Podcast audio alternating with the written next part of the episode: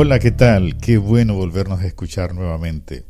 Le saluda Ricardo Morales. Hoy quiero hacer un paréntesis en el tipo o formato de los podcasts que regularmente grabamos, porque quiero dar paso a una nueva versión o un nuevo formato en la cual quiero exponer a ustedes eh, diferentes historias cuyos protagonistas son nuestros oyentes. Hace unos días estuve pidiendo a los oyentes de que me enviaran sus historias, sus testimonios para compartirlos aquí en nuestro podcast y tenemos varios de ellos.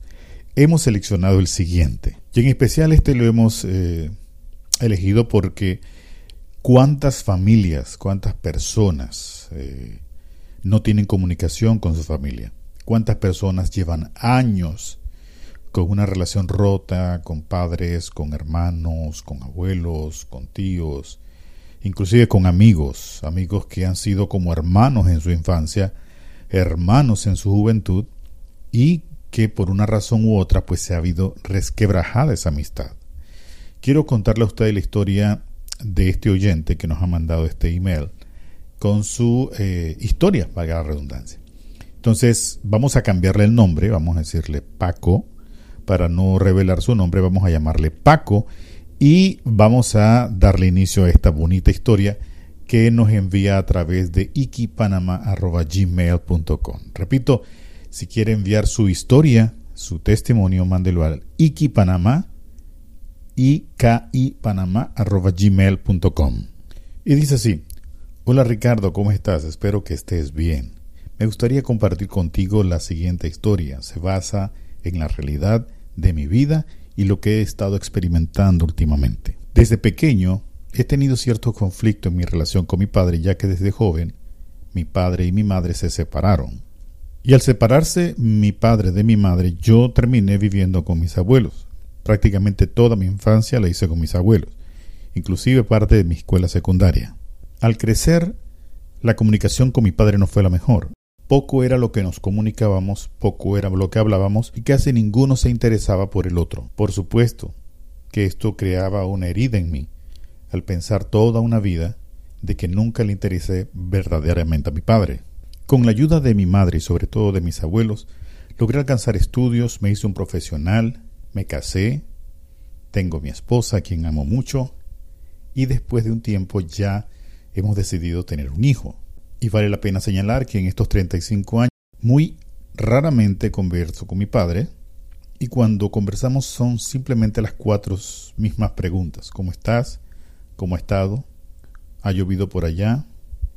Espero que estés bien.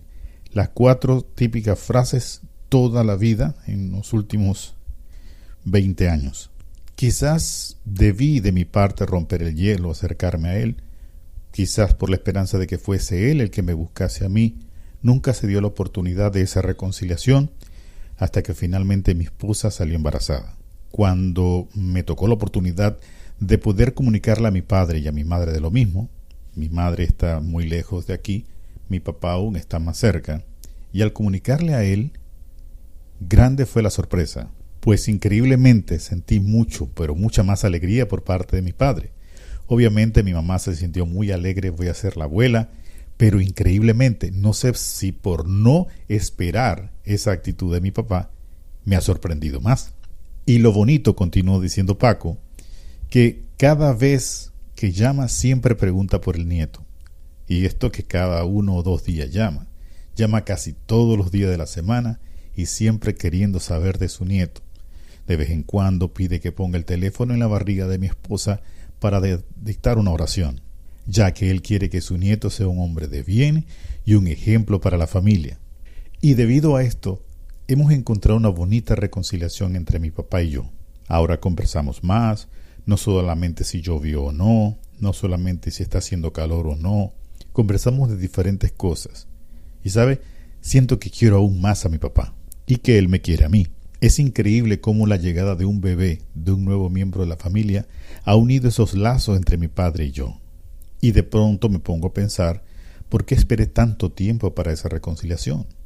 ¿Por qué esperé tantos años? Gracias a Dios se dio la oportunidad antes de que alguno de los dos partiera con Dios. Porque hubiese sido triste saber que mi papá aún sentía eso por mí, que me quería como hijo y simplemente por orgullo no lo hubiésemos reflejado el uno a otro. Qué bien me siento ahora con este amor que siento por parte de mi papá y más aún el amor que siento yo hacia mi padre. Qué bonita carta, qué bonito correo que me envía Paco. Y es la verdad, ¿por qué esperar tanto tiempo para una reconciliación? Somos humanos, muchas veces tenemos discusiones, eh, contradicciones, no tenemos el mismo punto de vista, opinamos diferente, no estamos de acuerdo con lo que otra persona diga. Sobre todo en mi país, que en estos momentos se está dando ah, mucho la política, estamos en un ah, periodo preelectoral. Y en mi país es, la gente es fanática de esto, la gente es muy fanática de la política, desayuna política, almuerza política, cena política. En una forma lo veo mm, algo como malo porque no podemos vivir en base a lo que hace un político, pero es parte de la cultura nuestra. Esto hace que eh, Panamá sea uno de los países con mayor porcentaje en participación en elecciones, pues la política se vive en la sangre en la mayoría del, del panameño. Pero esta es la temporada donde mucha gente se da discordia, amigos se pelean, familiares se distancian por un tiempo hasta pasadas las elecciones. Pero ¿por qué pelearnos? ¿Por qué discutir? ¿Por qué confrontarnos entre, hermanos? Eh, y sobre todo entre familiares muy cercanos como nuestros padres. El caso de Paco, pues un, caso bastante triste, pues que viene desde la infancia, pero que, bueno, gracias a Dios se dio un, final feliz. Le deseamos la mayor de las bendiciones a él, a su hijo o hija, no sabemos todavía, no, no nos marcó ahí en, su correo, a su esposa y sobre todo a su padre por esta bonita reconciliación familiar. Así que si usted tiene algún familiar, algún amigo, el cual ha tenido una discordia, acérquese. Va a ver que se siente mejor ser usted quien se acerca que el que recibe el perdón. De verdad que sí. Acérquese, diga, ¿sabes qué? Fueron boberías, somos amigos, nuestra amistad es más grande o nuestros lazos familiares, nuestra sangre es mucho más grande. ¿Por qué estar peleados? Mañana no sabemos si estamos aquí o no. Vamos, tomémonos un café, conversemos y volvamos a ser los grandes amigos, volvamos a ser la mejor familia del mundo, volvamos a ser el mejor padre y el mejor hijo. Gracias por tu atención mm, por esta mañana. Esperemos que pases una grandiosa semana y nos vemos en nuestra próxima edición. Dale que pases buen día.